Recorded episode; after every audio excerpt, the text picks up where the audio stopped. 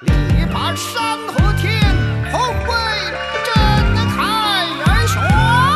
Let's go。绝对中国 Puro Chino. Amigos, hoy en Puro Chino hablaremos sobre otra de las cuatro obras maestras de la literatura clásica china, A la orilla del agua, Shui Hu.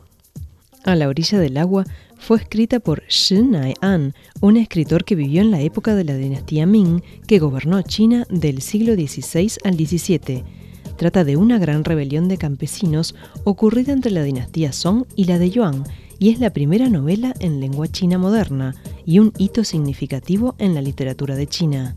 El libro revela casi todos los aspectos de la sociedad feudal de China, como un cuadro de costumbres populares de la dinastía Song de Sur en el siglo X.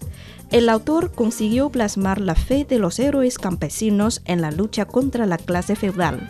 En toda la novela hay más de mil personajes, más de 100 de los cuales son protagonistas gracias a la prodigiosa capacidad descriptiva y a la penetración psicológica del autor.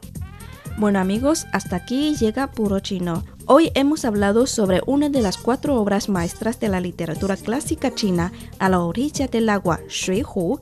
Para más información, visiten nuestras webs espanol.cri.cn y espanol.china.com. Seguimos con más China en chino.